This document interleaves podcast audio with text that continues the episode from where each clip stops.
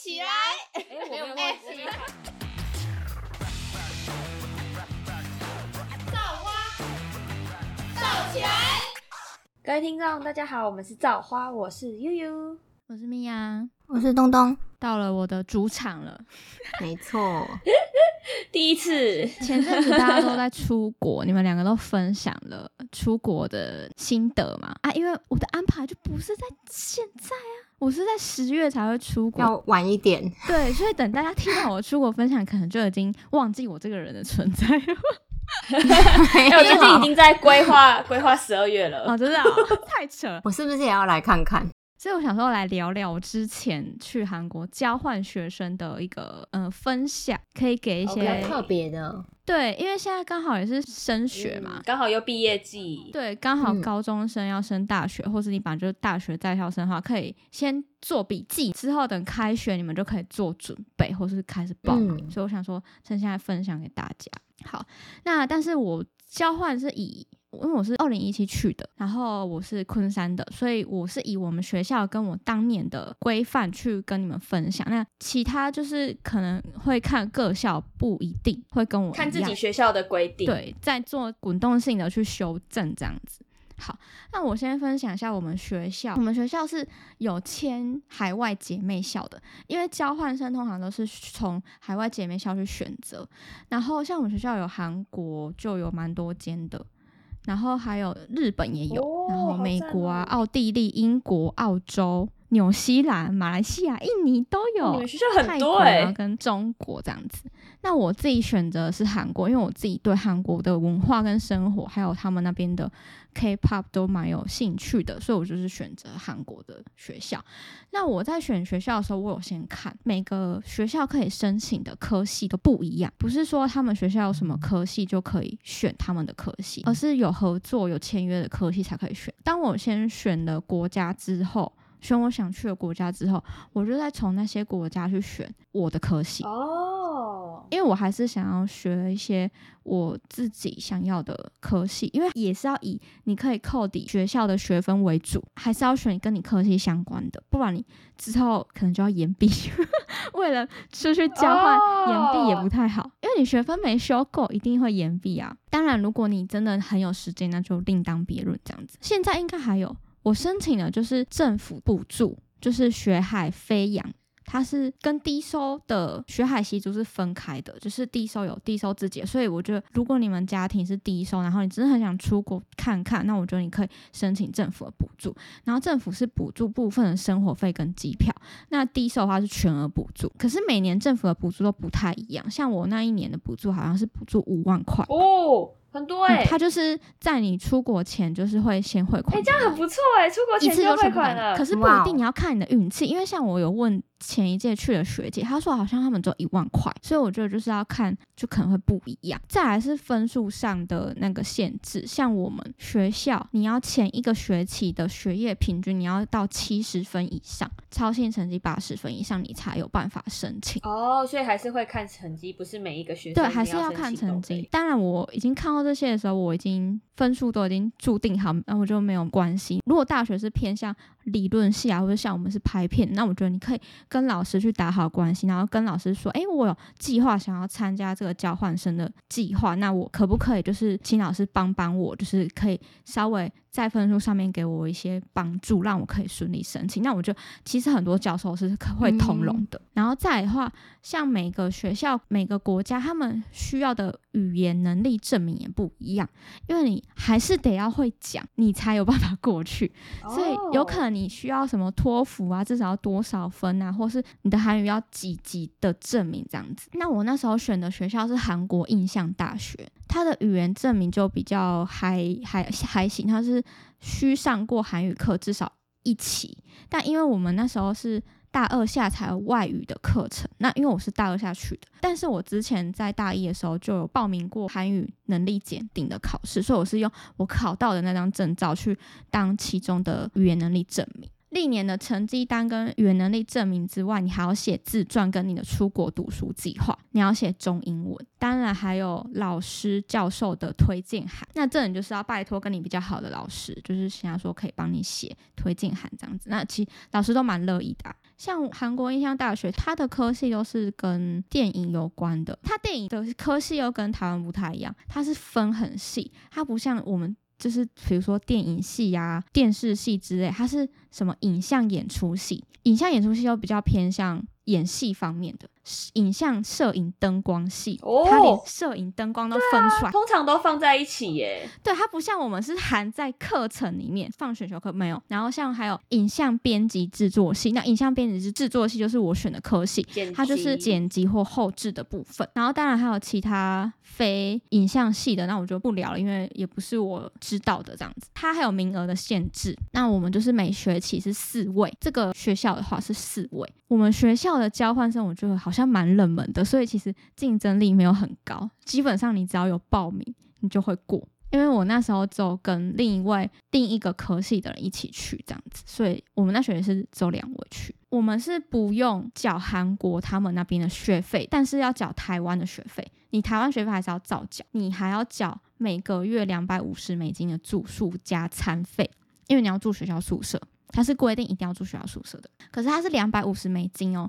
它是每个月都要收的。但是我觉得有点困扰是，他在那边收韩币，金额是以美金为主，所以你每个月要缴钱的时候，你就要很认真去看当时候美金换韩币的汇。率，有时候你就要缴比较多韩币出去，就会比较心疼这样子。然后我们宿舍的话是三到四个人一间房间，可是他没有提供枕头跟棉被，你要自己带去。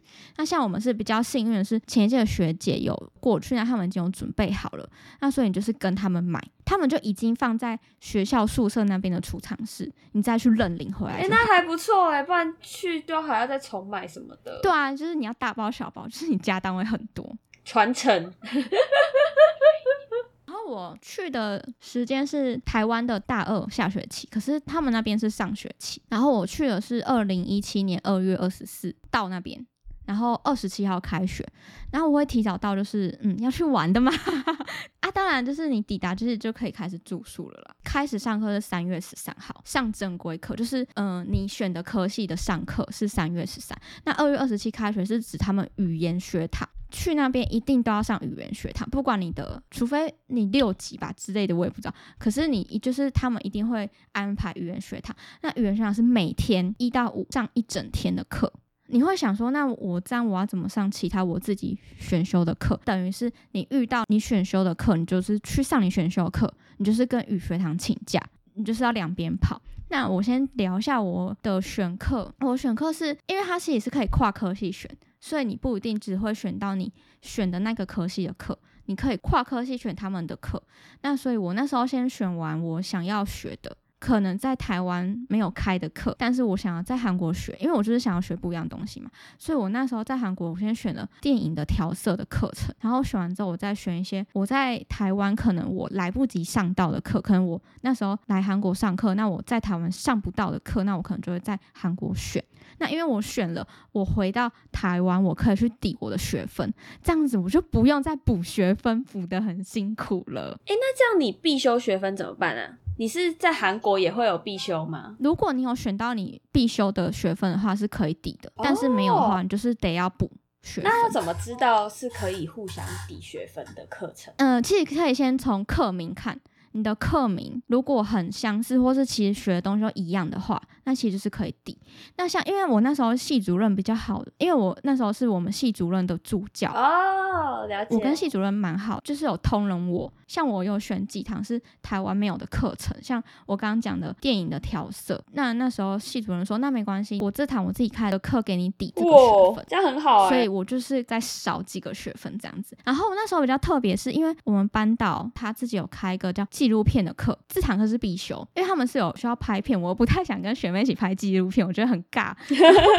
好吧，那我就是跟我班导商量，我说那我可以就是我这堂必修可以不要拖，一样上，然后小组作业我一样跟他们分组，然后因为我的性质是比较属于后置的，所以我又可以在远距去处理他们后置的东西，所以我就跟我们班导商量，他说好啊，那你就是跟你小组人讲好就好了。所以我那时候又少修了一堂必修的纪录片制作。也很棒哎。对，所以我觉得其实有些事情学校其实都可以蛮通融，我觉得你就是可以去了解去。问问看，然后再来的话，我先讲一下我学校。可能大家会想说，你那么喜欢韩国，你又想去看演唱会，那一定会选首尔学校吧？不，首尔学校就是没有我的科系，没关系，那我就选一个比较不是在市中心的地方也没关系。那我们学校是在公州市，你可以看我有放地图，在那个中青南道那边。哦，我看到的公州市是我们学校的地方，可是它旁边有个，你看市中特别自治市，我们学校很特别，它在山上，它是在公州市跟市中市的中间。就刚好一个交界的地方，所以去这两个地方都很近。像我们通常需要买生活用品，或者去邮局啊，或是逛街什么吃东西，我们都会往公州市跑。像如果我们要去大卖场。刚好市中市有，然后我们学校有公车可以直达，所以我们就会跑到市中市。然后看到下面有个大田广域市，我们就是会去那边就是逛街，因为他们就会比较偏向，因为他们是有地铁的，偏向首尔的风格，所以我们有时候会跑远一点，就会往大田这样子。然后当然我也是会坐客运跑到首尔，那当然就是有放假的时候才会去这样子。然后我们学校真的是很深山，四面环山，就是你是不是房间开就是好臭，对，然后而且吃的真的。不多，只有超商。我们学校里面一间，跟就是你下山到校门口外面还有一间，就是你要走很远。那有像东东他们去的那种市场吗？我们那边没有，学校那边没有，真的很偏乡的大学。然后附近其实也没什么餐厅，真的就是荒野。然后你如果搭公车要去，像你要去公州市的市区干嘛的话，你就真的是经过一片荒野，没有房子的地方。我有一次搭车，我还想说。我现在是有坐错车吗？要载我去哪？这真的还蛮偏乡地带，而且我们又有门禁，所以你要在 门禁之前回来，所以也不能去太远的地方。宿舍室友是空乘系的，就是空姐，就是他们以后要当空姐的科系。我在想呢，会安排跟国外的学生住，可能就是要语言交换，因为他们一定也要学一些中文啊、英文啊，就是会做语言交换这样。那当然年纪都比我们小，所以他们叫欧尼。好酷哦！然后我觉得学校蛮棒的，就是还有活动，就是他们空乘系会有一种类似像社团的活动，会邀请语言学堂的，不管是去学语言的学生，或是交换生，或是留学生，会去做一个语言交换的小组活动。就可能会办一些活动体验，然后或是一起去逛街，就是还可以认识一些不同的朋友。那当然，我刚刚前面有提到他上课语言证明嘛，因为他们上课，我那时候是教初级的语言证明。那其实我觉得上课下上正规课还是会蛮吃力的，尤其是你选的不是你本身就会的课的话，比如说像我刚刚讲的调色的课程，那因为像那个软体是我在台湾没有碰过，所以有些专业术语跟专有名词你就会很难去理解，你就会听很久，或是你根本听不懂，然后旁边的学生也不知道怎么跟你讲解释，因为英文又很烂，我的英文很烂，然后老师也不知道怎么给你解释，所以那时候上课其实是蛮。会有挫折感，就是真的听不懂，就是会有一两堂课是真的听不懂，然后你会看旁边的同学会想帮你，但帮到最后你听不懂，他们就不想帮你。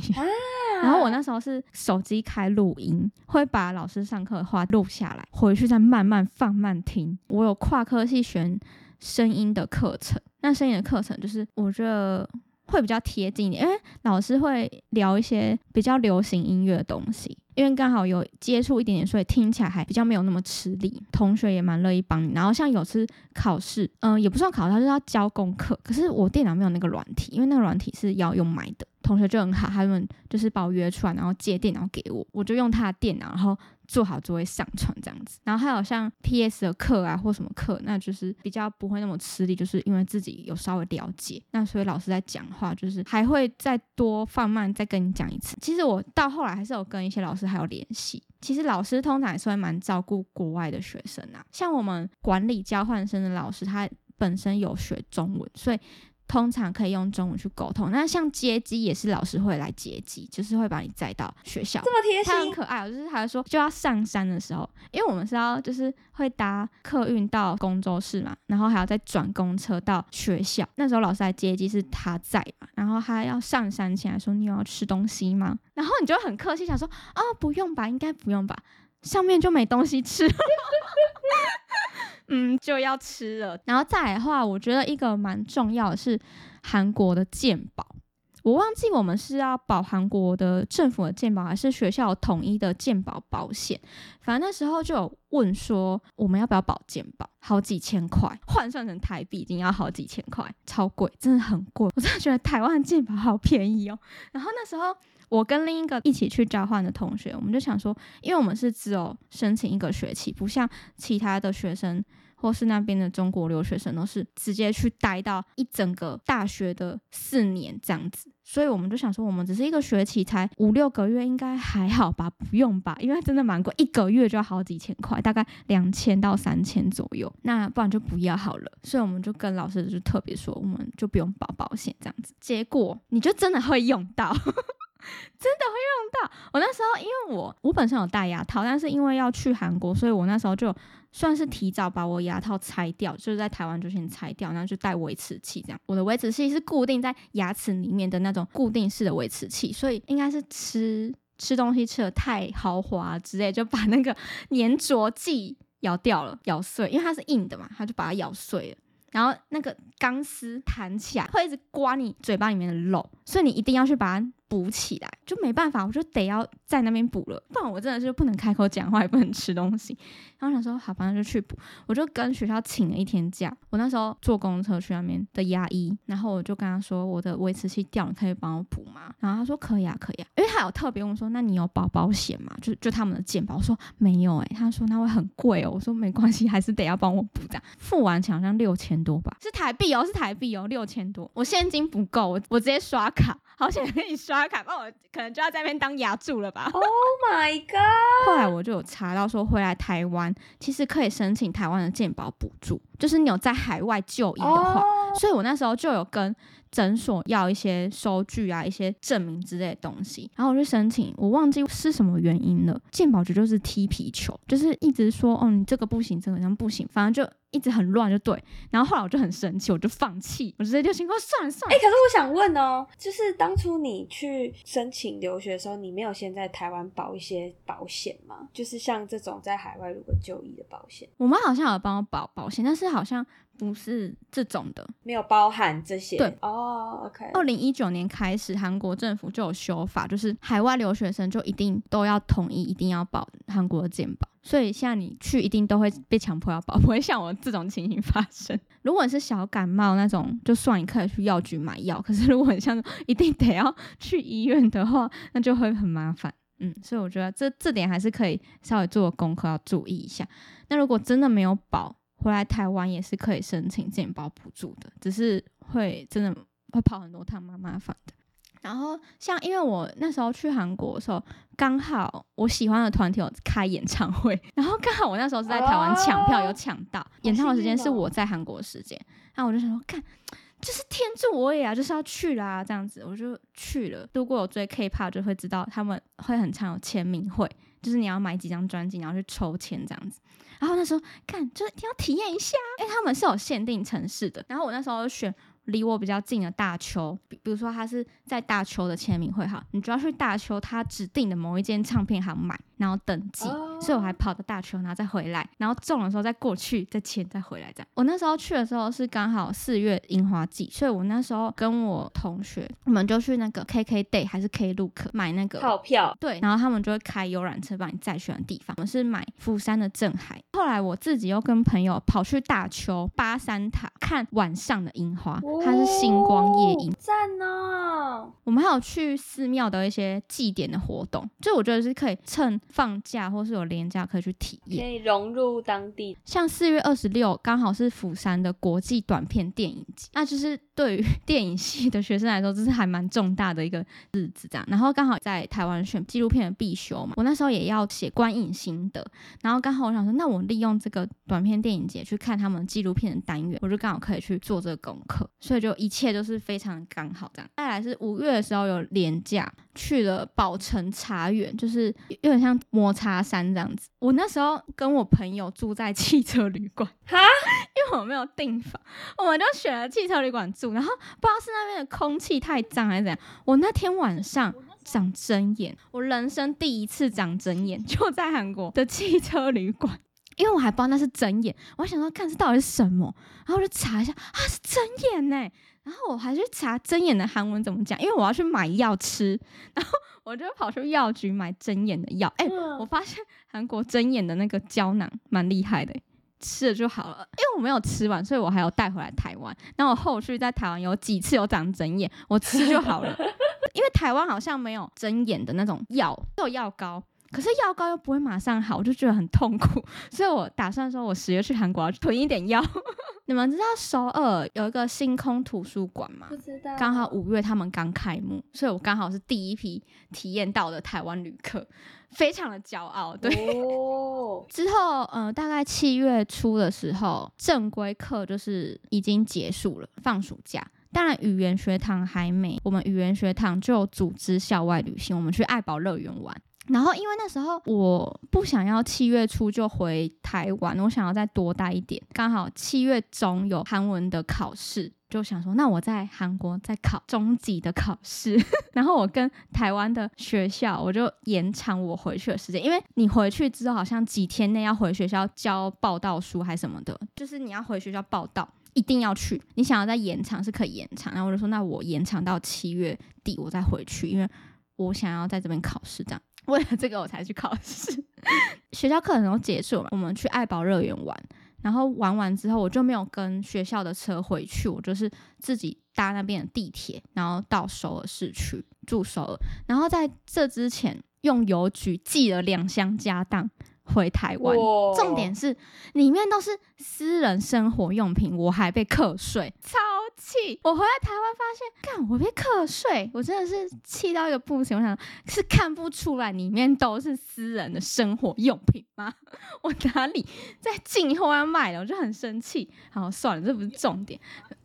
反正后来我就是七月初我就到首尔嘛，那时候就想说我要省钱，所以我订了算是考试院的那种房子。可是我那时候去，因为我是晚上去 check in 的，完全没有任何一个人来接待我，门是要按密码的那一种。然后我就去询问了密码，哦，现在好像很多这种哎、是大门就算了，我进去之后就是。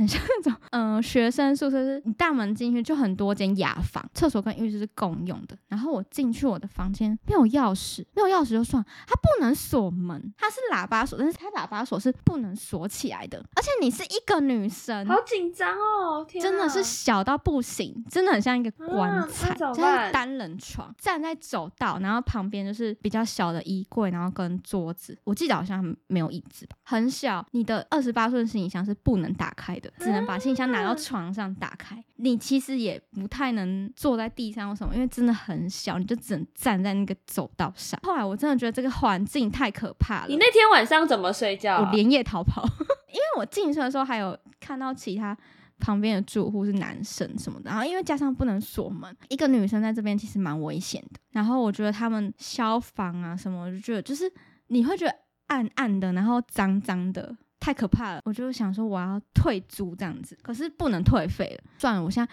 只想要赶快离开这个地方。后来我就找到是中国人经营的民宿，然后我那时候就赶快问他说：“现在可以过去吗？”但是因为我现在从这个地方到他们那边是有一段距离，那时候大概七点的时候吧，可是我到那边会是九点多，然后我说可以就是等我到九点嘛，因为我在这边要过去会比较久这样。他说好，没关系，你慢慢来，我等你这样子。之后也是蛮惊险的一个体验。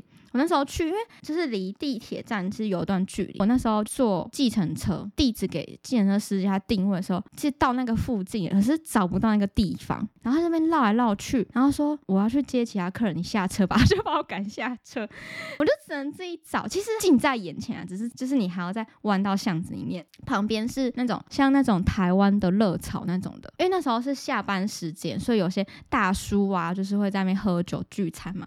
然后我那时候不知道，我那时候在那一条巷子那边有个大叔就在那边讲电话，不然我问他好，想说如果是这边的人应该会知道在哪里，我就等他讲电话，我就问他说，呃，不好意思，请问你你知道在哪吗？你可以带我去吗？这样子，他走近我，我就发现干不对，浑身都是酒味，完蛋 哦，不行，真的不行。他靠近我，他说啊，给我看啊什么什么，然后我说啊，不用了，不用，我我知道怎么走了，这样，然后发现就是我站的那个位置的后面而已，哎、很惊险哎，我那时候真的被前一个住宿吓到，然后又被那个大叔吓到，我我还很怕大叔会对我做什么事，其实还好啦，其实也没有，但就是一个女生，然后晚上还是会有点害怕。都会怕怕的，还是要很注意。你很厉害哎，就是都自己在那边，嗯你又一个人，最后？算半个月吧，那半个月是一个人，像追星什么行程也都是一个人很。强哎，我觉得很有勇气。可是我觉得跟我一起去的那个朋友，他过得还蛮丰富的。因为我自己是蛮内向人，所以不太会去跟他们打交道。可是他算是一个蛮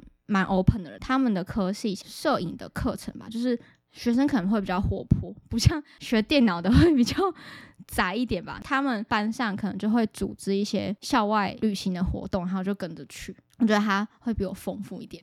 这半年好了，应该其实只有五个月。我觉得，嗯，要说很丰富嘛，其实也没有，就是你一半的时间都是在读书。但我觉得，就是嗯，如果你要学一个语言，我真的觉得就是去那个国家，因为像我原本韩文只有初级的程度，我会看，我会念，发音我都会，但再更进一步的文法我是不太懂的。可是我在那边上了这五个月课程的时候，真的会比较快去了解那些用法。而且老师也会很详细的跟你讲，因为我在台湾没有上过任何韩文补习班，我都是自己学的，所以到那边之后，一定你会有一些发音不太准确的地方，所以你在那边又再去被老师帮你的发音去做矫正，我觉得就是还学到蛮多的。而且在那边虽然调色的课程上的有点哩哩浪浪，但是就是还是有在那边打了一些基础，然后剩下的就是到台湾就是自己在学这样子。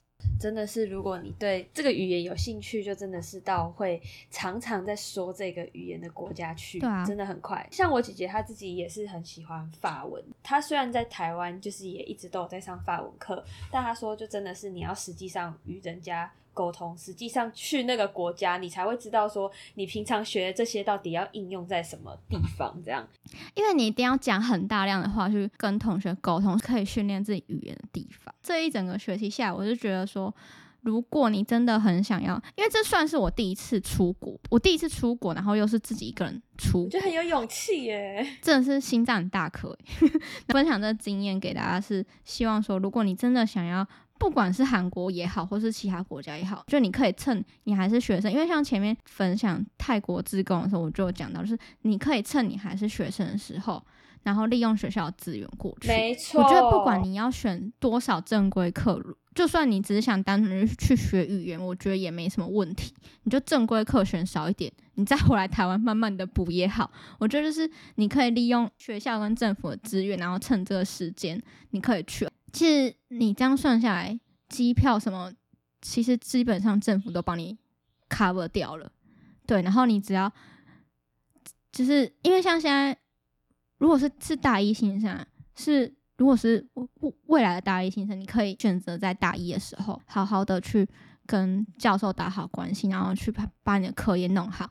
如果家庭可以负担，那当然很 OK。那如果家庭不太能负担的话，你可以就是去打工存钱，就不用太多担心。我觉得像大二大三，我觉得都是还蛮适合去的时机。学校的平均分数七十分，其实没有什么很难，而且如果你又跟教授有沟通好，其实教授都很愿意帮你。我觉得就是可以利用这个机会。如果你觉得你的你想要在你这个科系去专精一点，台湾的学校刚好没有开这堂课，你又很想学，那我觉得你可以到国外学。就像我这样子，我想要学调色，那刚好他们有调色课程，因为我先去看他们。每一个学期开的课，其实我觉得大学生真的很幸福，就是 什么资源都有，而且也不太需要担心太多出社会的人需要担心的事情，好好把握这个机会。我自己觉得就是学校有什么资源，如果你的家庭经济状况允许的话，就是多去试看看。但是在这之前，自己也是要多做一些功课啦，因为毕竟你如果有做功课，你到当地去，你其实会更容易上手。就像我们学校有暑期的，我就觉得暑期的就比较短暂，你可能比较就只有两个月，就没有什么时间可以真的是长期在那边生活。但如果有像半年的、一年的，真的都蛮鼓励去试看看。我现在有大学同学也是去韩国学语言，就是有去上他们的语学堂，可是就是他前面已经工作了三年，然后存钱，可是变成说，嗯，就是中间你可能要牺牲掉一些事情，但是他现在在那边也过蛮快乐的。如果你真的不知道你未来的工作能不能支持你做这件事情，那我觉得可以先从你还是学生的时候下手，而且还有政府补助，不香吗？香啊，香就去做吧。好啦，那我们今天节目就到这边，感谢米娅精彩的分享。那欢迎锁定我们的 IG，锁定每周五更新，还有精华影片。拜拜。拜拜。